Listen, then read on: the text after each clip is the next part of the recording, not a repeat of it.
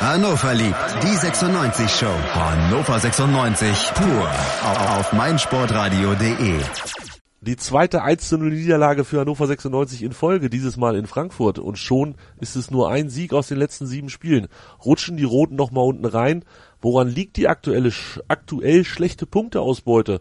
Und an welchen Schrauben müsste gedreht werden? Wir sprechen drüber und damit hallo und herzlich willkommen zu einer neuen Ausgabe Hannover liebt die 96 Show auf meinsportradio.de. Und zwar spreche ich heute mit Gunnar drüber. Hallo Gunnar. Oh, hallo. Hallo. Ja. Gunnar ist von niemalsallein.de. Kennt ihr bestimmt. Wenn nicht, geht da mal drauf und lest euch schlau. Es ist, ihr, ihr schreibt echt immer recht kurz nach Spielende. Manchmal bin ich noch gar nicht zu Hause. Da habt ihr schon, ich weiß nicht, wie viele Wörter da reingeprügelt. Ähm, wie macht ihr das? Ich, ähm, ich bin ja für den populistischen Teil dieses Blogs da. Also ich bin eher der Außenminister. Ähm, und der Taktikexperte ist mein mitschreibender Kollege unter dem Künstlernamen Jaime, Jamie, ich spreche es jedes Mal falsch aus und kriege da hinterher Ärger. ähm, und der zum einen prä präpariert das natürlich einfach schon während des Spiels, ja, während er guckt, schreibt er schon die ersten Sachen hin. Der ist auch echt ganz gut, der kann auch ein Spiel nur einmal angucken und kann es dann adäquat wiedergeben, wo ich anhalten, zurückspulen, Moment nochmal. Ist das jetzt wirklich? Hat er sich jetzt zurückfallen lassen zwischen die Verteidiger oder ist das jetzt nur Zufall?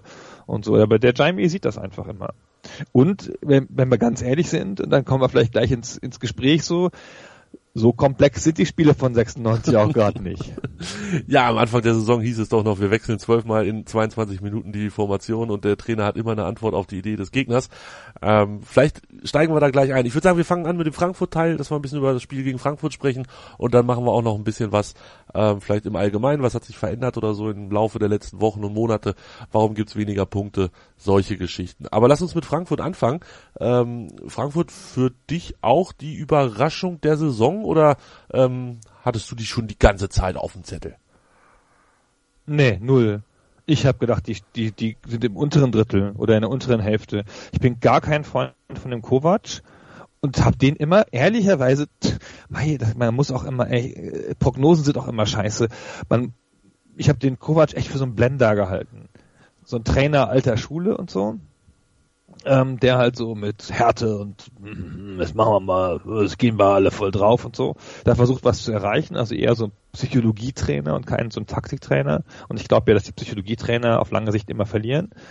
Ähm, aber er hat für seine Mannschaft echt sehr vernünftige Spielart gefunden. Es ist jetzt nicht überkomplex, was sie spielen. Und wenn wir ehrlich sind, ist es Hannover 96 sehr ähnlich. Und auch ist es so, dass sie ein bisschen zu gut dastehen für das, was sie können und für das, was sie leisten. Ähm, aber man muss mal sagen, er hat aus einiges, einiges aus der Mannschaft rausgeholt. Und ich meine, wer hätte zum Beispiel gedacht, dass, er, dass man den Wolf einfach aufstellen kann und dann spielt er so eine sensationelle Saison, ja, den wir verschenkt haben quasi. Für 500.000 Euro haben wir den verschenkt quasi. Es ist wirklich, also jetzt habe ich schon den ersten ähm, erzählen gehört, dass der auch ja in die Nationalmannschaft und so weiter. Aber ähm, egal was aus dem mal wird, ich bin jetzt schon, und das war ich letzte Woche auch, äh, hochgradig angenervt, dass wir den, wie du sagst, verschenkt haben. Bitter, wirklich bitter. 42 Punkte hat Eintracht Frankfurt jetzt und steht damit tatsächlich auf einem Champions League Platz und zwar Platz 4 berechtigt ja dieses Jahr zur direkten Qualifikation. Keine Quali-Spiele, nix. Das wäre, ja, ich glaube, das wäre wirklich so diese Saison, die Sensation der Saison, so heißt der Satz richtig. Ähm, und dementsprechend, weil die auch ganz gut dastehen und glaube ich auch vor Selbstvertra äh, Selbstvertrauen strotzen, musste sich Breitenreiter was überlegen und das hat er gemacht. Er hat ganz viel gewechselt im Vergleich zum Spiel vorher. Ähm, er hat gespielt mit der ja inzwischen schon altbekannten Fünferkette, aber jetzt mit neuer Besetzung und davor drei Sechser, Fossum, Schwegler, Baccalords. Ähm, was hat er sich dabei gedacht? Ja, das ist jetzt gar keine so ganz ungewöhnliche Formation. Das ein 5-3-2 und ähm, sie wollten halt das Zentrum versperren. Ja, es ist ja auch klar, wie die wie die spielen ähm, und dass die ähm, dass sie den Haller einsetzen wollen, der ja möchte ich jetzt mal so spontan, ich bin jetzt nicht ein ganz großer Frankfurt-Beobachter, aber ich würde jetzt mal so ungestützt sagen, dass es ihr bester Spieler ist, ähm, zumindest auf dem Papier auch und so. Und sie wollten halt den den Weg durch die Mitte zustellen, eindeutig. So, ja, und es ist ja natürlich jetzt sicher schon Schwegler als Sechser und Baccalords und Fossum mit ein bisschen, beweglicheren und mehr nach vorne orientierten Rollen, also eigentlich eher in Achterrollen. Ja. Und ähm, und dann haben sie ehrlicherweise die Mitte auch ganz gut zugestellt. Ja, ähm, Frankfurt hat so ein bisschen versucht aufzubauen, aber auch nicht so richtig. Dann haben sie halt ein bisschen über die Seite sind sie gekommen und so. Fossum hat ganz gut den, den, den Wolf abgedeckt und, und Felipe hat dem, dem Haller immer auf, echt hart auf den, äh, dem Wolf und dem Haller immer hart auf den Beinen gestanden. Und Frankfurt hat so eine richtig schlaue Idee auch nicht gehabt, so, aha, die erste Zeit. Ja, fand und das auch. ist jetzt alles, ich finde das alles sehr konventionell. Das sind ja beides Teams, die, ähm, die versuchen, sich taktisch anzupassen, aber taktisches Anpassen natürlich auf einem einfachen Niveau. Nicht so wie im Sinne von so Pep Guardiola mäßig, so dass man sich einen spezifischen Plan überlegt, sondern taktische Anpassen heißt ja bei Breitenreiter und auch bei Kovac ein bisschen, dass er halt guckt, wie der Gegner gern spielt oder wie der Gegner gut funktioniert und dann stellen wir unsere Mannschaft so auf, dass wir jedem von denen einen auf die Füße stellen können. Also mit der Manndeckung über das ganze Feld. Ja, das ist ja schon, das ist ja, begleitet uns ja schon die ganze Zeit so. Und das macht ja der Breitenreiter bis zum Exzess auch da, wenn es, das ist manchmal, manchmal auch so, dass es nicht, dass es nicht effizient ist. Und dass es da nicht mehr geht und so. Wie gegen Gladbach hat das gar nicht so gut funktioniert. Und so hier hat das auch wieder gemacht und dann ergibt es einfach, wenn das beide Teams gerne machen, dann gibt es einfach so ein Spiel, wo es um zweite Bälle geht, wo es um den, um, um den Kampf geht, wo es um auch viele Einzelaktionen gibt und diese Spiele werden notwendigerweise immer knapp. Und das war es ja, ja nun auch in letzter Zeit immer so. Ähm, fast alle Hannover-Spiele mit Ausnahme von einzelnen krassen Ausnahmen wie dem absurden Spiel, wo der Kruse seinen, den Tag seines Lebens hatte. Kruse? äh, ja, ähm, genau, von, also Bremen ja. meine ich, ähm, sind die Spiele immer knapp. Ja, und dann gehen sie halt mal für uns aus und mal gegen uns aus. Ja, und bei Frankfurt haben wir jetzt halt zweimal Pech gehabt im Hin- und Rückspiel. Einfach ein bisschen unglücklich so. Solche Spiele können auch, Frankfurt war schon besser, aber solche Spiele können auch ganz gut eins zu eins ausgehen. Das sind übrigens die Punkte, wenn du Frankfurt sechs abziehst und uns sechs draufschlägst, aber egal. Ähm, ja, das ist wirklich wahr, ja. weißt du, es hat ja nicht viel gefehlt. Ja. ja. in beiden Spielen nicht. Also das Hinspiel hätten wir echt nicht verlieren dürfen, so. Ein bisschen Glück, obwohl sie da auch schon besser waren, ja. Aber, ähm, und dieses Spiel, klar waren sie jetzt deutlich besser, ehrlicherweise, ja. Aber hätte der, hätte es den scheiß Videobeweis nicht gegeben, ja, hätte, wäre Albanos mit seiner Schwalbe durchgekommen und es wäre als eins ausgegangen. Ja, aber jetzt mal ganz ehrlich, die Frage war eigentlich für später geplant, aber wenn wir schon über Albanos und die Schwalbe sprechen, ähm, das war jetzt sein drittes Spiel gegen Bremen, in dem eben angesprochenen 4 zu 0 hat er gespielt und äh, ich glaube dann nochmal 10 Minuten gegen die Bayern. Der hat vergessen, dass es den Videoschiedsrichter gibt, oder? Ich weiß nicht, es sah schon sehr überzeugend aus. Also er hat das schon, das ist ja ganz schön geil eigentlich gewesen. Der andere hat ja getreten ähm, ich weiß gar nicht mehr, wie der Frankfurter hieß so, der hat ja ungeschickt den, das, den, das Bein in den Lauf gestellt, nicht gestellt, sondern in den Lauf getreten, so mit einmal hin und wieder weg. Also nicht stehen lassen, sondern hin und wieder weg. Und was Albonos macht, ehrlicherweise wie jeder Scheißstürmer in der Bundesliga momentan, ähm, ist, er hat versucht einzuhaken und sich dabei natürlich gleich fallen lassen, damit es halt logisch aussieht. Und dann hat er das Pech gehabt, dass der andere noch wieder weggezogen hat und dass der andere ihn versehentlich nicht getroffen hat. ja. Ich glaube auch, das war ein versuchtes Foul, ehrlicherweise ja, von dem, von dem, von dem Frankfurter. Und dann sah es natürlich total scheiße aus, ja. Aber ey, in diesem, was war das für ein scheiß Spiel? Alle haben sich hingeworfen. Ey, Ansatz, wenn irgendwer ansatzweise in die Nähe von einem Gegner kam, hat er schon gelegen, auf beiden Seiten. Ja, die Hannoveraner wie die Frankfurter. Also so ein, ein Festival der, der übertriebenen Gesten, ja, so, so ein Weicheierfestival. Ah, Schiedsrichter, da hat er mich gehauen, ich kann nie wieder spielen, nie wieder Klavier spielen. Ja, ey, boah. Am Ende waren es 36 Fouls, die der Schiedsrichter gepfiffen hat. Das, ja. ist, das ist für 90 Minuten ganz schön anstrengend, in der Tat. Das ist ganz schön viel, ja. ja. Und ich finde, also da war, war echt, will ich jetzt mit Zahlen das zu äh, festzumachen, ist ein bisschen schwer, aber so, würde man sagen, ein gutes Viertel der Sachen war echt auf Schauspielerei zurückzuführen auf beiden Seiten. Schon ein bisschen, bisschen unangenehm so. Ja, in der Tat. Das war, es war sowieso, es war ein schwerer Samstag, fand ich, so fußballtechnisch sich das alles anzugucken. Parallel noch die Konferenz geguckt, da war auch wenig Glanz dabei. Ähm, aber lass uns bei 96 noch mal ein bisschen gucken. Äh, ist es dann, wenn man dieses 5-3 und dann vorne mit zwei Leuten spielt, ähm, ist es vorne mit Harnik und Füllkrug die clevere, die logische Aufstellung oder hättest du andere Sachen da dir gewünscht, zum Beispiel Bebu oder ich weiß nicht, Jonathas vielleicht mal von Anfang an schon wieder bringen, zu riskant? Jonatas ist ja, ähm, also ich hätte, ich hätte gern drei Stürmer gesehen, so, damit, ähm, weil das haben wir ja gesehen, dass das sozusagen nicht so gut funktioniert hat. Ähm, bei Hannover ist echt besser, wenn wir dies, das gegnerische Pressing richtig anlaufen können. Also wenn die, weißt du, wenn die drei Verteidiger haben in der Dreierkette, ähm, dann brauchen wir theoretisch drei Stürmer damit die Dreierkette das nicht einfach überspielen kann, mhm. in einem, ähm, sondern dann einen langen Ball spielen muss und so. Und hier war es halt sozusagen zwei gegen drei, ja, und dann der der Fernandes, der Sechser noch dazwischen. Ähm, das heißt, die erste Kette wurde oft überspielt und dann bist du ja schon, hast du dich ja schon ein bisschen nach hinten drücken lassen dadurch. Und ähm, und dann haben sie halt versucht, relativ passiv, vergleichsweise für ihre Art, passiv das Mittelfeld zu verstellen. Das hat schon auch geklappt, aber dann ist der Gegner ja schon mal übers halbe Feld. So. Und ähm, und dann dann wird es dann dann dann spielen sie den Ball halt in die sozusagen vor die hannoversche Abwehr. Und dann sind da relativ viele Spieler plötzlich ja vor der Abwehr wenn du so wenn du so weit schon bist. Und dann passieren einfach Sachen ja. Dann prallt man einen Ball ab dann fällt mal irgendjemand hin und es gibt einen Freistoß das ist ja auch immer unsere Nemesis ja, ja. Ähm, oder, oder da, oder hier jemand kommt in so eine, in so eine Fernschussposition oder sowas.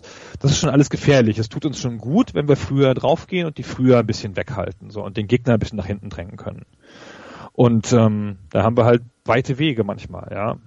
Fand das jetzt insgesamt, ich glaube, hohes Pressing tut uns besser, so. Ich weiß nicht, ob, er da, ob da Breitenreiter Angst vor hatte, dass die Frankfurter das dann irgendwie nutzen können, weil die können ja auch echt, echt okay kontern, so, ja. Ähm, aber ich würde denken, eine leicht andere Formation, 5 zu 3, irgendwas, hätte uns besser getan oder zumindest jemand wie Bibu, der dann noch da mit daneben steht. Klaus hat uns auch gefehlt. Hätte ich, hätte ich gedacht, dass ich jemals sagen würde, dass uns Klaus fehlt. Ich bin ja so ein Klaus-Verächter gewesen. Ähm, und jetzt hat er so eine Rolle für den gefunden, so eine Wunderrolle. Wer hätte denn gedacht, dass, dass der Klaus ein Zehner ist? Also ein Zehner in diesem spezifischen Hannover-Konstrukt. Kein richtiger Zehner natürlich. Aber Mensch, komisch. Ja, Klaus hat äh, Oberschenkelprobleme. Rückkehr unbekannt, sagt Transfermarkt.de, macht mir natürlich dann schon wieder ein bisschen Sorgen, zumal seine Zeit ja auch endlich ist in Hannover. Ähm, noch neun Spiele, vermutlich. Aber heute in der Pressekonferenz haben sie gesagt, er hat heute mit trainiert. Dann hoffen wir mal, dass er am Samstag spielen wir, ne? Ja, Samstag gegen ja. Augsburg. Ähm. Ja, ich glaube ich glaub's jetzt nicht, dass er für das, dass er eine Option ist, aber ich, man muss schon sagen, das ist eine, der, ähm, es gibt so ein es gibt ja in dem Hannover-Spiel nicht so viele überraschende Sachen so. Ja, ich finde, es gibt ein paar Punkte, wo die Mannschaft sehr, sehr gut ist und auch besser ist als andere. Und ähm, das hat ganz oft mit Anton zu tun und mit Sané und und erstaunlicherweise mit Klaus, der auf der Zehnerposition ja so eine Mischung spielt aus, dreht den gegnerischen Sechser um, wenn der über die Mittellinie kommt und ich renne mit Gewalt in den Strafraum, wenn ein Angriff rollt, von aus dem Zehnerraum raus, so ein bisschen wie so eine, fast wie eine falsche Neun, aber halt, äh, halt aus der Zehnerposition. Und das ist erstaunlich schlecht zu verteidigen für viele Gegner. Und das hat echt viel Ärger gemacht. Also für die Gegner. Nicht, dass er, dass er dann viele Tore schießt, sondern einfach, weil dann, weil dann Druck auf die Abwehr entsteht und so. Und ich glaube, dass gerade auch in diesem Spiel gegen Frankfurt hätte uns das gar nicht so schlecht getan. Der Klaus, dass wir nochmal gut über Klaus reden. Also wir haben schon öfter gut über Klaus geredet, aber auch aus deinem Mund ist das jetzt Ja, ich rede so ja ganz oft schlecht über ja. so, so, Leute wie Klaus und, und wie schlecht habe ich über Füllkrug geredet. Mei, das ist jetzt auch ein bisschen, aber das ist doch, das, das ist auch sowas, was ich überhaupt nicht verstehe im Laufe der Saison. Der Füllkrug hat am Anfang noch so gespielt wie in der zweiten Liga. So oft, oft der macht keine entlastenden Läufe, der steht oft falsch rum und ich fand auch nicht, der hat oft das Spiel verzögert sozusagen, auch nicht so nicht so Lewandowski-haft verzögert, der das mit Absicht verzögert, sondern so, weil er nicht genau wusste, was er da tut. Und jetzt spielt er so clevere Ablagen, gewinnt fast jedes Kopfballduell, gewinnt, hat in manchen Spielen mehr Kopfballduelle gewonnen als Sané und ähm, fast immer köpft er den Ball in die richtige Stelle und hält das Spiel sozusagen am Laufen. Hätte das gedacht? Wer hätte das gedacht, ja. Und wer hätte gedacht, dass Philippe so, ähm, so schnell und so voll gleich wieder zurückkommt. Also er, letztes Spiel war am 15.09. gegen den HSV, da ist er nach 14 Minuten ausgewechselt. Der eine oder andere wird sich vermutlich noch erinnern an die nicht ganz so coole Szene der Verletzung. Ähm, jetzt gegen Gladbach saß er auf der Bank und dann war er auf einmal gegen Frankfurt im Kader und dafür Eles draußen. Ähm, ist, brechen jetzt schwere Zeiten für unseren Neuzugang Elis an oder? Nee, nee, nee. Ich glaube auch nicht, dass der Philippe nochmal spielt. Ähm, sofort.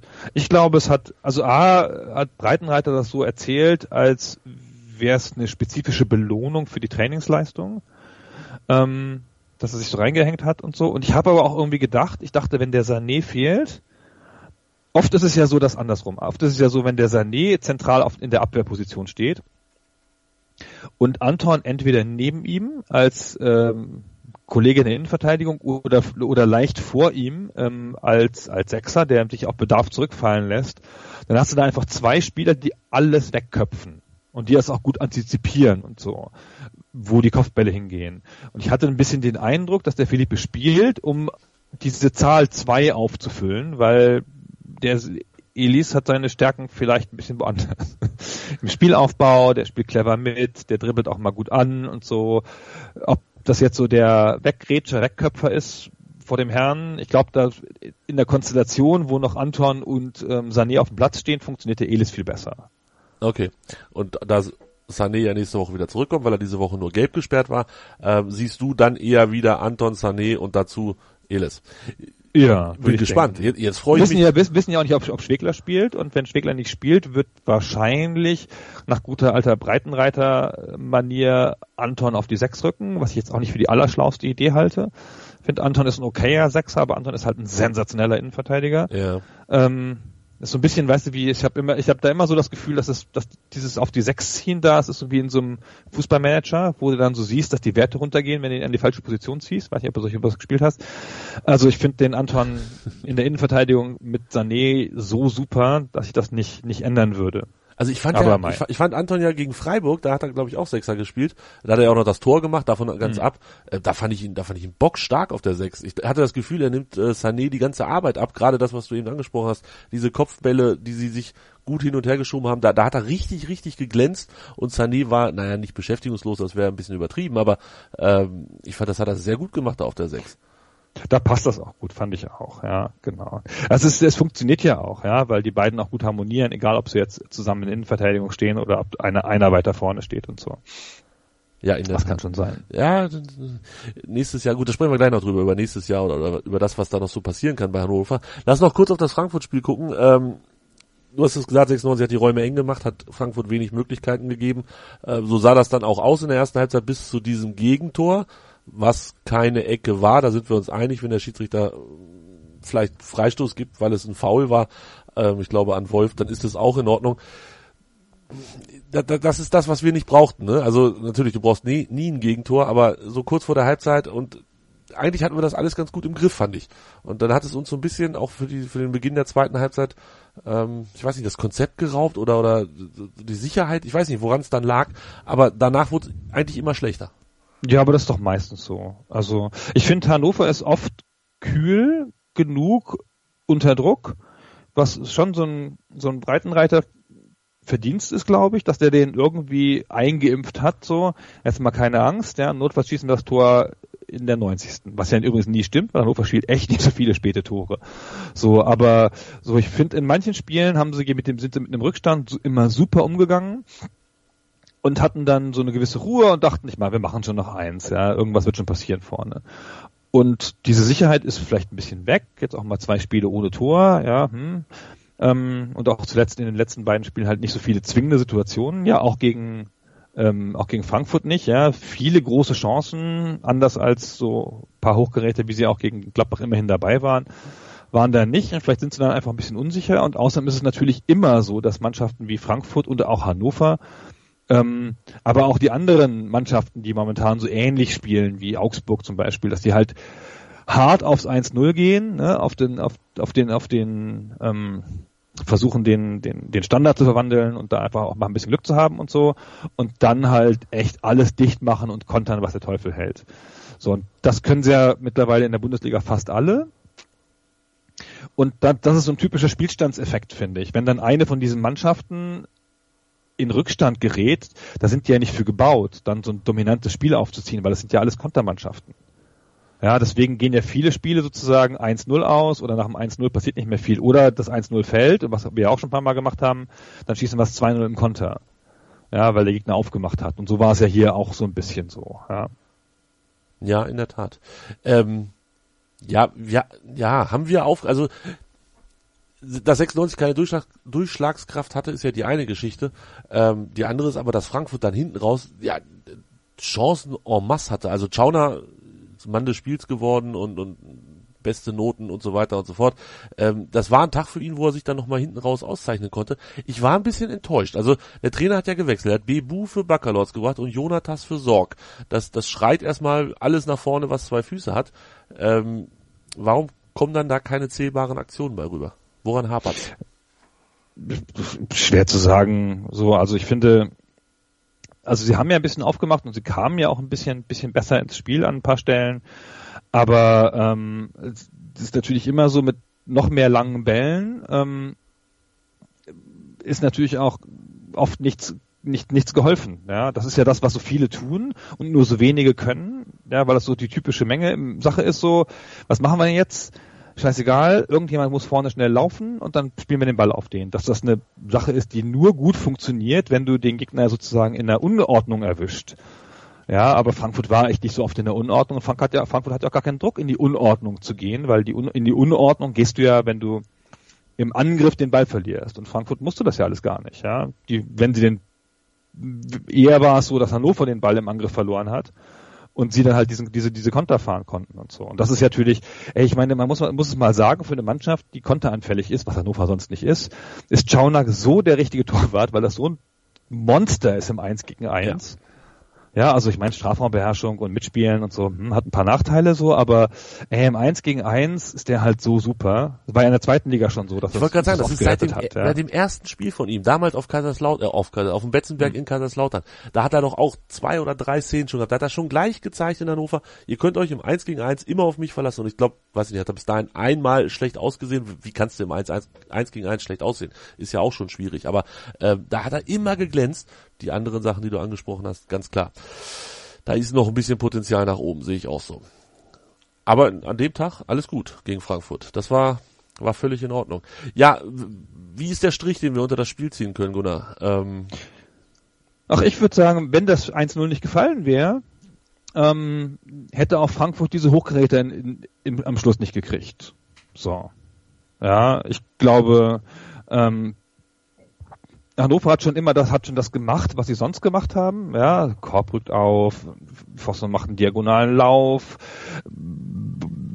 Füllkrug weicht dem Spiel so ein bisschen aus und legt dann aber mit Kopfballablagen rein. Harnik macht mal hin und wieder einen, einen Lauf in die Tiefe, was ich nicht so oft effizient von ihm gesehen habe diesmal. Harnik gefällt mir momentan nicht so. Aber ich glaube, das ist auch ein Typ, der dem tut's gut, wenn er nicht, nicht als Joker kommt oder ein bisschen, ein bisschen mehr Ruhe hat oder vielleicht auch mal zwei, drei Spiele durchspielen kann, so. Ja, ähm, und dann haben sie, dann war ja Bebu erst auf der 8, das war mir jetzt auch nicht so spontan klar und so.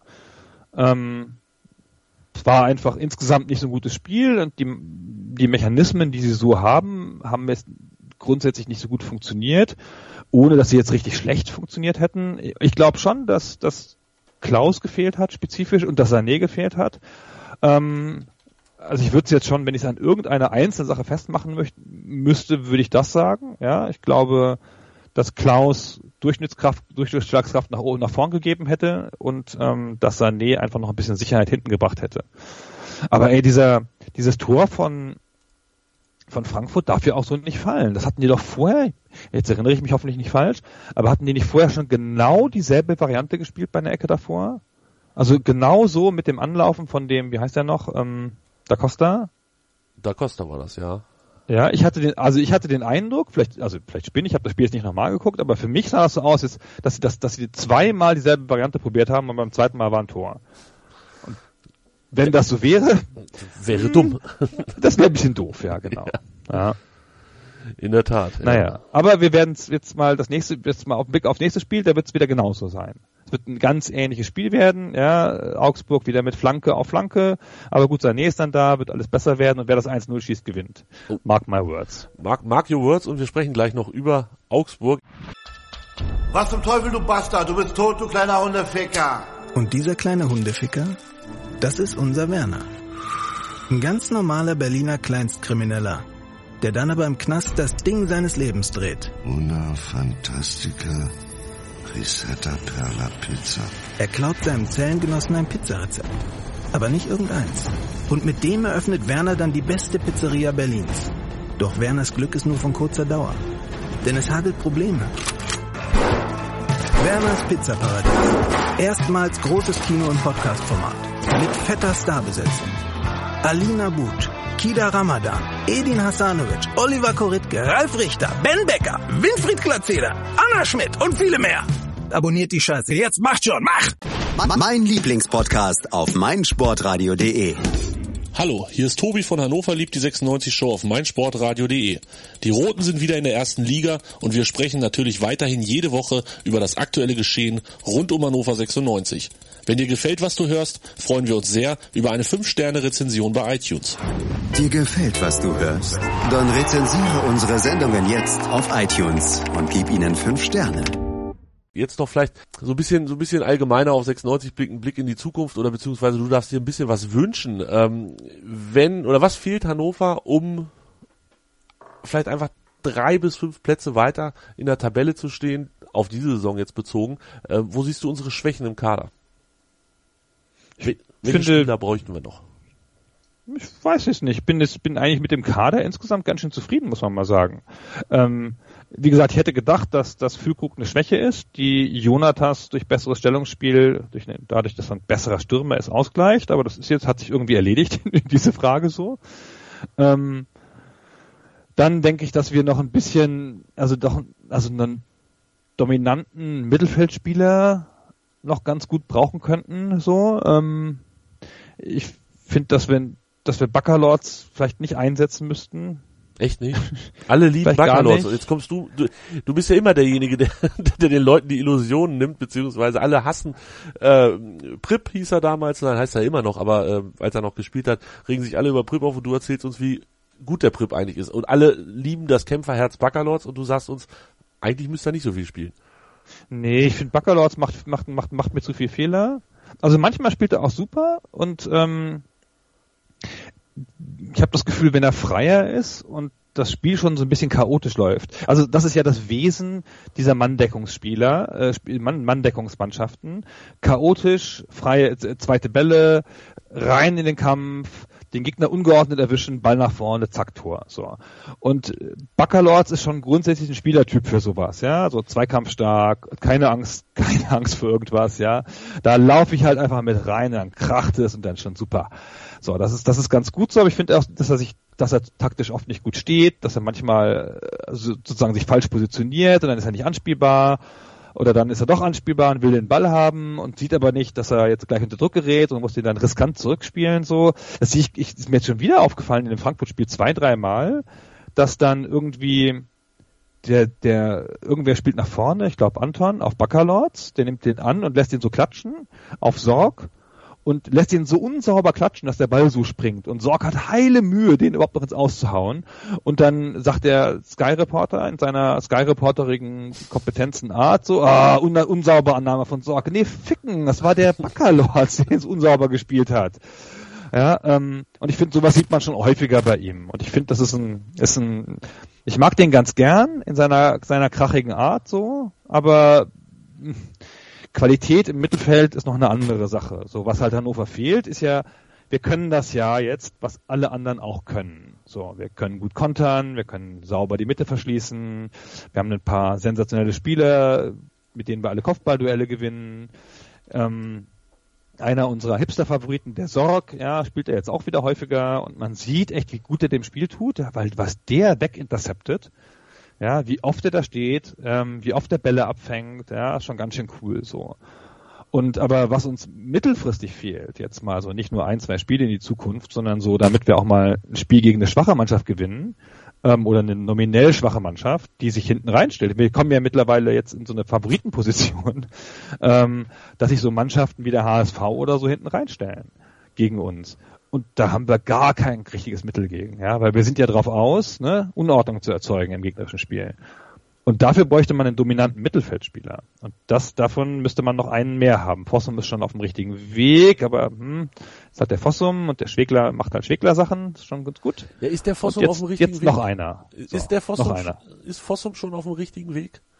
Ja, Fossum bewegt sich in die richtige Richtung. Ist oft, ich finde, der ist noch oft, macht auch Fehler und ist oft, ähm, trifft auch mal eine falsche Entscheidung und so. Hin und wieder bewegt er sich sensationell und der funktioniert ganz gut, wenn er sich im Sturm einschaltet. Ich bin immer nicht so sicher, wo der spielen müsste. Ich habe immer, ich denke immer, das ist kein Achter und kein Zehner. Ähm, und dann gibt es ja, es ist kein Sechser und kein Zehner, also gibt es nicht mehr so viele Positionen im Mittelfeld. Der muss auf so einer beweglichen Achterrolle, aber auch mit nach vorne gehen, sich in den Sturm einschalten, das ist ja schon gut drin. Der braucht sowas frei flottierendes so. Und dann liegt natürlich viel Last auf Schwegler, wenn der alleine hinten steht und so. Ja, in der Tat. Ja. Schwierig. Und, und was sind Schwegler-Dinge? Schwegler macht Schwegler-Dinge? Ach, der Schwegler ist ja ein cleverer Spieler, ja. Es, sorgt viel für Stabilität, so, hat richtige Ideen. Manchmal habe ich das Gefühl, so, jetzt ist alles wurscht, jetzt gehen wir alle nach vorne. ich zuerst. Halt, Schwegler, halt, einer muss aufpassen. Warte mal, da muss bleibt einer hinten. Ah nee, das macht doch bestimmt der Anton. Hm, okay. ähm, aber find, bin mit Schwegler uneingeschränkt zufrieden, so grundsätzlich. Ja, ich auch. Ich glaube, das ist ja, sogar ja. mein Liebling der Saison. Nee, das ja, kann, nee, dafür, dafür würde ich Anton dann, glaube ich, na, da würde ich ihm irgendwie Unrecht tun. Ich glaube, Anton und Schwegler sind meine Lieblinge der Saison wenn ich mich festlegen müsste. Ähm, also gut, ein, ein stabilen Mittelfeldspieler, äh, der ja, der auch mal was kann. Ja, so einen Dominanten, weißt du, wir haben ja gar nicht so viele Spieler, die so unter Druck noch gut funktionieren, die ähm, Bälle an, annehmen können und weiterverteilen können, wenn sie, wenn sie, wenn sie zwei, drei ähm, Gegner haben, die um sie rumstehen, die auch mal eine, über, eine überraschende Aktion machen. So Stindel zum Beispiel wäre gut. Oh, ja, ja äh, irgendwie ja. sowas. So jemand, weißt du, Stindel ist halt so ein dominanter Spieler, der zieht das, zieht das Spiel an sich, der macht, macht, hat Ideen, der macht, macht was auf ähm, der macht typisch auch mal so Chipballen, überraschenden und so. Und das sieht man jetzt so von Anton jetzt nicht so. Und ich glaube, der Fossum kommt noch weiter so und der Schwegler ist da, ist da richtig so, aber es fehlt noch so ein bisschen was, so finde ich. Finde auch die Außenverteidiger nicht uneingeschränkt überzeugend. Ja, da also, wäre ich jetzt auch drauf gekommen. Ostscholek. Ja, also sind beide nicht schlecht, ja, spielen ja auch ständig und so und ich finde den, also ich hasse das ja, wenn immer von dieser Körpersprache gesprochen wird. Ähm, weil das ist so, finde ich, immer so eine, so eine typische Sportreporter-Schnack so, ja, die Körpersprache, daran sieht man, glaube ich, nicht so viel, ähm, weil es ist ja noch Mannschaftssport und so. Aber ich finde, der Ostscholek hat so eine tolle Körpersprache. ich finde den, der läuft da so stramm und mit so einem angestrengten Gesicht und so. Und dann denke ich immer, jawoll, go, go, ja, lauf, Forest, lauf. Ja, so. Ich sehe den irgendwie gern. Ich weiß auch nicht warum. Der hat aber auch ein angestrengtes Gesicht, wenn er gerade nicht läuft. Das ist aber eine andere Geschichte. Ja, ich, ich finde, die sind beide nicht uneingeschränkt überzeugend so, aber ich finde so in so einer so einer Mittelklasse Bundesligamannschaft können sie schon beide ganz gut spielen. So. Ja, ja die wachsen ja auch nicht auf Bäumen, Außenverteidiger. Das, das wissen wir ja nicht erst seit Jogi Löw, dass das äh, eine Position ist, wo du schwierig gute Leute findest. Albonotz, was machen wir mit Albonotz? Ich finde den immer noch einen Tick besser als, als, als Ostscholek und würde ihn häufiger spielen lassen. Weil wir haben es ein paar Mal gesehen, dass dann schon plötzlich so eine, so, so, so, so, so Fußball entsteht.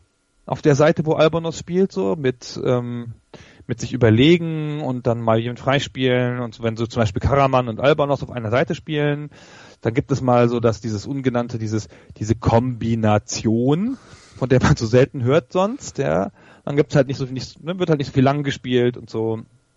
Und da gibt's auch mal an ein paar Stellen zumindest mal so ein dominanteres sich durchspielen und so. Und das machen wir ja nicht so oft. Ist jetzt nicht, also ich mache der Mannschaft keinen Vorwurf, ja, die tut, was sie, was, was sie soll und hat sich auch wirklich weiterentwickelt im, im Ballbesitzspiel, ähm, dafür, dass das jetzt nicht, dass sie dafür nicht ausgelegt ist und dafür, dass es auch nicht ihre taktische Marschroute sein soll, ja, aber ich glaube sozusagen jetzt diese Saison so durchspielen, alles super, ja, keine Ahnung, ob wir jetzt am Ende Neunter oder Dreizehnter werden, ist mir am Ende ehrlicherweise Latte. Und das hängt auch echt viel vom Matchglück ab, das hat man ja gesehen, ja. Wir haben am Anfang der Saison einfach mehr Punkte geholt, als wir hätten holen dürfen ja, glückliche Siege und so ein paar Mal, ähm, späte Tore, Wundertaten von Schauner und so. Und jetzt holen wir momentan ein bisschen weniger Punkte, als wir holen müssten. Ich finde aber, dass das so ein bisschen ausgleichende Gerechtigkeit ist. So ärgerlich, dass dann im Einzelspiel immer ist. Ja, hätten wir echt nicht verlieren müssen gegen Gladbach zum Beispiel. Ja. Ähm, und ähm, und so, das wird jetzt aber sich so zu Ende schaukeln, ja, und dann sind wir halt am Ende Zehnter oder was weiß ich oder Elfter. Und dann für die nächste Saison müssen wir dann bitte nochmal ein bisschen gucken, dass wir im Mittelfeld dominanter werden, so dass wir noch einen weiteren Schritt gehen können, wenn wir das dann wollen. Ähm, ja. bieten sich mir und zwei Fragen an. Die eine ist, äh, traust du Breitenreiter und Held, so sie denn beide äh, bei uns bleiben, das zu, dass sie diesen weiteren oder den Schritt weiter machen, dass man, dass man dann vielleicht auch tatsächlich selber mal ein Spiel ein bisschen gestalten kann und gegen defensive schlechte Mannschaften sich ja da nicht komplett planlos aufstellt? Ich habe den Eindruck, dass Breitenreiter ja versucht, das Team dahin zu entwickeln. So. Ich finde, Breitenreiter nimmt oft die einfache Lösung. Ähm, und hat das auch ein, zwei Mal schon so, also um die Formation so zu halten, dass er diese 1 zu 1 Spiegelung der gegnerischen Formation machen kann, hat auch manchmal Leute auf eine schlechte Position gestellt. Hat nicht der Voss im letzten Zehner gespielt gegen Gladbach oder was? Da dachte ich so irgendwie, na, das ist jetzt vielleicht nicht so schlau, ja, ähm, warum machen wir das denn? Ja, das wird doch jetzt dann, dann lass uns doch lieber eine, die nicht exakt spiegeln und ein bisschen anders rangehen. Aber nee, möchte das halt gerade spiegeln. Man sieht es ja auch immer wieder. Es ist ja immer diese, diese wie die Spiele laufen. So, der Gegner stellt um, ja, und zwei Minuten später wechselt Breitenreiter analog passend und dann ähm, stellen wir auch um, so dass wir dann wieder so stehen wie er. Und der Gegner so seufzt. so, hm. Hat er gemerkt, ja. verdammt. Und das ist ja, das ist ja schon okay, genau. Also er macht das jetzt alles richtig. Ich habe den, hab den Eindruck, dass er seit der Winterpause versuchen sie ein bisschen dominanter zu spielen, sich öfter, öfter zu befreien und zumindest gegen Teams, die sie nicht hart unter Druck setzen, auch nicht so viel Langholz zu spielen und so ich könnte mir vorstellen, dass der jetzt seine Sachen macht, die halt so funktionieren und dass er dann ähm, im, im sozusagen im, im Übergang zur nächsten Saison wieder einen versucht mit der Mannschaft die nächste Stufe zu gehen, mit der Mannschaft, die wir dann haben. Ja, mal gucken, wer dann bleibt und wen, wen, man, wen wir noch holen und so. Ja, das wird sowieso ganz spannend. Da wollen wir jetzt nicht rumorakeln. Das können wir an anderer Stelle und anderem Zeitpunkt mal wieder tun. Ähm, aber ein bisschen, bisschen orakeln will ich noch, weil du, du eben gerade so mit Selbstverständnis gesagt hast, ja, dann kommt da irgendwas zwischen Platz 9 und 13 raus, wenn ich jetzt auf die Tabelle gucke. Wir sind genau dazwischen, Platz 11. Aber es sind nur noch sieben Punkte bis nach unten. Glaubst du, dass Hannover einfach genug Punkte holt, dass wir da gar nicht mehr reinrutschen? Oder sind die da unten so grottenschlecht, dass sie selber nicht mehr genug Punkte holen, um an unsere 32 plus vielleicht drei noch heranzukommen? Ich kann mir überhaupt nicht vorstellen, wenn du dir die Mannschaften hochrechnest oder mal so einen Tabellenrechner anguckst oder sonst irgendwas, ich kann mir überhaupt nicht vorstellen, dass irgendwer da rausbricht.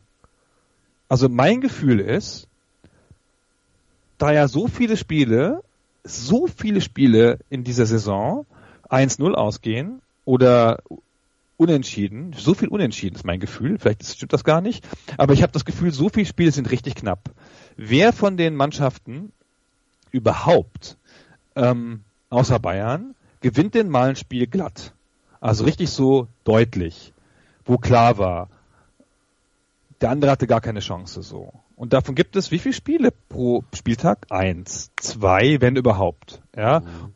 Und oft ist es so, wenn die 3-0 ausgehen, dann siehst du, bis zum 0-0 war es total ausgeglichen, dann kam das 1-0, die andere hat aufgemacht und zwei Konter gefangen. Das ist jetzt auch nicht so dominant. Ja, zum Beispiel das Spiel gegen Bremen, wo wir vier Stück gefangen haben. Bremen war echt nicht so viel besser. Das hätte auch gut 2-1 ausgehen können, fairerweise. Ja, hätten die nicht total viel Glück gehabt. Und ähm, ich glaube, dass alle Spiele so knapp sind, dass alle Mannschaften im Grunde gleich viel Punkte machen.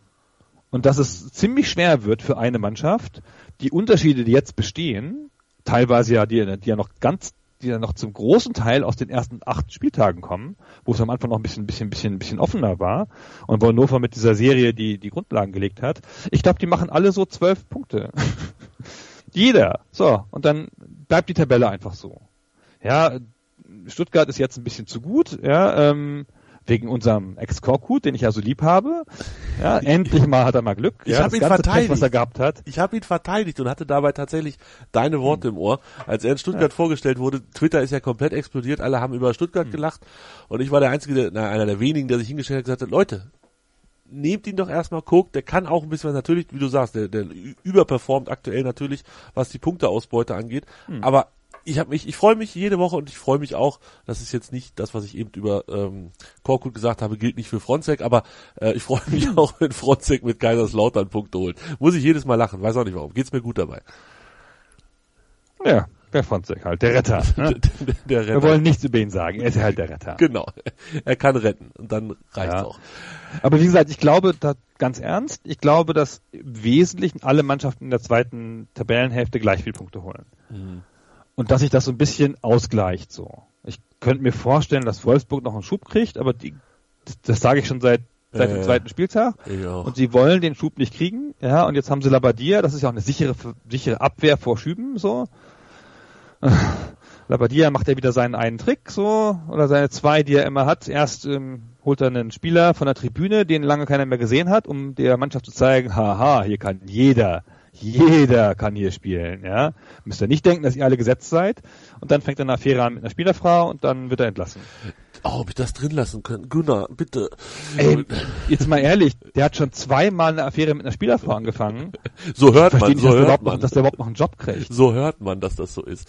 Wir wissen nicht, ob das wirklich so ist. Wir haben das nur vielleicht irgendwo unter Ist Umständen. nicht gehört. eine, ist nicht eine Sache davon, davon sicher gewesen schon und die andere nur ein Gerücht? Ich weiß es nicht.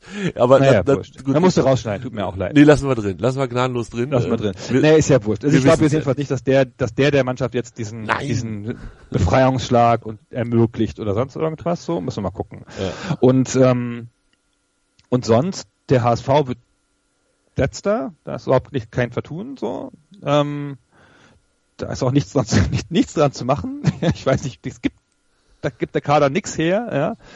Ähm, und Hollerbach stellt halt die Räume eng zu und dann spielt halt auf Abwehr. Das ist natürlich super, wenn man letzter ist und drei Punkte braucht, aber Ja. die werden schon noch ein paar Unentschieden holen mit der Taktik, aber werden halt letzter, so. Und Köln ist ja so eine Wundertüte, so. Hm. Glück und nicht Glück und das gleicht sich aber am Ende aus, so. und holen Und halt ich keine glaube, 15 Punkte auf. die Tabelle wird im Wesentlichen so bleiben. Ja, mit so, klar, wenn man nur einen Punkt auseinander ist, dann reicht auch ein, ein Sieg und gegen einen Unentschieden so. Aber ich glaube, da passiert nicht mehr viel. Ich bin gespannt. Ich bin gespannt. Was passiert Ja. am kommenden Samstag gegen Augsburg? Augsburg ist ja, oder Augsburg war ja eine der Mannschaften, die ähm, auch ziemlich hochgeflogen sind zwischendurch. Die haben ja, glaube ich, auch Platz 5, Platz 6, Platz 7 rangekratzt. Sind jetzt langsam auf unser Niveau angekommen, beziehungsweise sind genau auf unserem Niveau angekommen. Acht Siege, acht Unentschieden, neun Niederlagen, 32 Punkte, haben ein bisschen besseres Torverhältnis. Das ist der komplette Durchschnitt der Liga, wenn man sich das so anguckt. Ja, die sind ja auch so wie wir, finde ich. Die haben so ein paar spezifische Stärken. Die haben halt diese, diesen Wunderspieler, den Daniel Bayer. Und der erlaubt ihnen, das glaube ich ganz fest, der erlaubt ihnen, über ihrem Niveau zu spielen. Also, das ist echt unfair, den einsetzen zu dürfen, weil der so viel von Fehlern, die sie machen, sozusagen äh, wegnimmt, ja. Der so viel ausgleicht und so. Und ansonsten spielen die ja echt primitiv, ja, mit diesen vielen Flanken von dem Philipp. Und äh, ich glaube, wenn das hat ja schon im Hinspiel nicht im Hinspiel waren sie ja nicht so schlecht, so, und da haben wir auch ein bisschen Glück gehabt mit unserem Sieg, so. Aber, also, nach dieser Überfallphase am Anfang, wo sie uns so hart unter Druck gesetzt haben, ging es eigentlich so. Und ich glaube, dass Flanken gegen Hannover einfach ein scheiß Mittel sind. Ähm, deswegen habe ich vor denen nicht so viel Angst. Ich, aber ich würde sagen, wie momentan, echt vor fast jedem Spiel, ich würde sagen, wer es 1-0 schießt, gewinnt. Der Klassiker. Ja, Klassiker. Aber das war auch noch nie so wahr wie in den letzten ein, zwei, drei Jahren. Das war doch, es, es war doch im Gegenteil. Es war früher mal eine Regel, wer 1-0 führt, der stets verliert. Das war ein geflügeltes Wort. Ähm, das ist heute vorbei. Die Mannschaften sind so auf die Abwehr und so aufs Kontern aus, dass das 1-0 das Spiel oft entscheidet. Im Hinspiel war es ja genau. Ja. Also wenn Dortmund dabei ist, klar, dann ist ja viel Zufall dabei, aber so bis dahin. Im Hinspiel war es ja 1-0 für Augsburg und dann haben wir mit Füllkrug das Ding gedreht. Also vielleicht ist das Spiel gegen Augsburg gerade das, wo wir uns ähm, nicht auf wer 1-0 führt, der stets gewinnt, festlegen können. Mal gucken, ich bin gespannt. Ja, ich glaube schon. Ich glaube, ich glaube, ich glaube, ich habe, glaube, wir haben eine sehr gute Chance, das zu gewinnen. So, wenn wir nicht ein doofes Tor kassieren, wieder nach einem scheiß Freistoß oder einer Ecke. Wieso kassieren, seit wann kriegen wir denn Standardtore? Ich kann es dir nicht sagen. Ich bin Also das ist doch auch nicht so. Das war doch immer ein bisschen, wo ich gedacht habe, naja, das ist das, was wir normalerweise gut verteidigen können. So. Ähm, vielleicht weil Sané nicht da war. Und diese scheiß Fernschüsse immer. bei den beiden Spielen zu Hause, was war es, Wolfsburg und Gladbach, glaube ich, ne? Und Gladbach, ja, Ja. so, so unglücklich. Also wir haben auch ein bisschen viel Fernschüsse zugelassen und man, man hat auch gemerkt, dass zumindest bei Wolfsburg erinnere ich mich nicht mehr, so genau, aber man hat doch bemerkt, dass die Gladbachs drauf angelegt haben. Das scheint mir schon, das scheint mir schon was, was gewesen zu sein, wo die gedacht haben, na guck mal, das, lass uns das mal probieren. Das ist vielleicht, es gibt so ein paar Positionen, auf denen man ganz gut Fernschüsse machen kann. So, und ähm, vielleicht war es dann das irgendwie, dass es auch mal geklappt hat. Das es wirkte so ein bisschen wie Absicht, und als hätten sie schon zwei, dreimal versucht, den Spieler da in die Position zu bringen. So. Aber eigentlich finde ich, Fernschüsse und äh, Ecken zählen nicht, ja, ist halt Pech. Ja, ist halt viel zu viel Glück dabei bei solchen Sachen so. Das ist, finde ich nicht, ist nicht ein legitimes Tor in meinem, meinem, meiner Welt. Ein legitimes Tor ist so, dass der Gegner nicht verhindern kann. Hm. Ja, da haben wir tatsächlich in letzter Zeit, also wir haben ja, ich finde, auch oft genug von diesen nicht legitimen Toren äh, profitiert. Wir haben ja viele Tore geschossen nach Standard selber. Jetzt aber auch genau. echt ein bisschen, viele reingekriegt. Und ich hoffe, dass es dann am Samstag mal wieder so ist, dass Sané vielleicht ein Kopfballtor macht. Das würde mir persönlich sehr gut gefallen. Aber gut, schauen wir mal. Der, der versteckt sich ja immer noch so schön hinter äh, den eigenen Mitspielern und versucht dann nachher bei der Ecke oder beim Freistoß aus dem Nichts hervorzukommen. Ich glaube, der Trick ist ein bisschen abgelutscht und den kennt inzwischen jeder. Also ähm, hat lange nicht mehr funktioniert. Gibt es noch irgendwas, worauf wir achten müssen am kommenden Samstag? Nee, ich glaube, das geht schon. Ich glaube, das ist das. Ich glaube, das wird ein wird ein leicht anstrengendes Spiel und ich glaube, wir spielen ein bisschen werden ein bisschen eine andere Formation spielen als jetzt und ich könnte mir gut vorstellen, dass wir Edis wiedersehen und dass wir hoffen, dass, dass, dass, dass Anton auf der 6 spielt vielleicht. Und ähm, ansonsten glaube ich, wir sehen im Großen und Ganzen wieder die Dreierkette, Fünferkette. Und dann schauen wir mal. Ich freue mich drauf. Gunnar, das war wie immer sehr informativ mit dir und sehr schön. Vielen Dank. Ja, gern geschehen. Mensch. Und liebe Hörer, wir haben doch noch eine Sendung gemacht. Ich weiß, dass es sich bei Twitter kurzfristig anders anhörte, aber manchmal ähm, ja geschehen auch Wunder zur späten Nacht. Das war Hannover lieb für diese Woche. Nächste Woche sprechen wir dann ja über dieses Spiel gegen Augsburg und blicken voraus auf das Spiel in Dortmund. Fahre ich nach Dortmund? Ja, genau, nach Dortmund fahren wir. Ähm, am Wochenende drauf, Sonntag 13.30 Aber das alles noch ferne Zukunft. Erstmal vielen Dank fürs Hören und bis nächste Woche. Tschüss. Verstand trifft Schlagkraft. Schachboxen. Die Offenbarung der Grenzen der menschlichen Leistungsfähigkeit. Der Intellectual Fight Club 10. Am 16. März ab 20 Uhr. Live aus dem Festsaal Kreuzberg in Berlin. Live auf meinsportradio.de. Im Web und in der App. Hannover liebt die 96 Show. Hannover 96 pur auf meinsportradio.de. Ich habe mich natürlich schockverliebt, weil die war wirklich ganz, ganz klein. So begann die Mensch-Hund-Beziehung zwischen Christina und Tierschutzhund Frieda. Und wie es danach, nach dem ersten Moment der Verliebtheit, so weiterging und welche Klippen es danach zu umschiffen galt, das hört ihr in der neuen Ausgabe von Iswas Dog, dem Podcast für harmonische Mensch-Hund-Beziehungen. Iswas Dog? Mit Malte Asmus. Überall, wo es Podcasts gibt.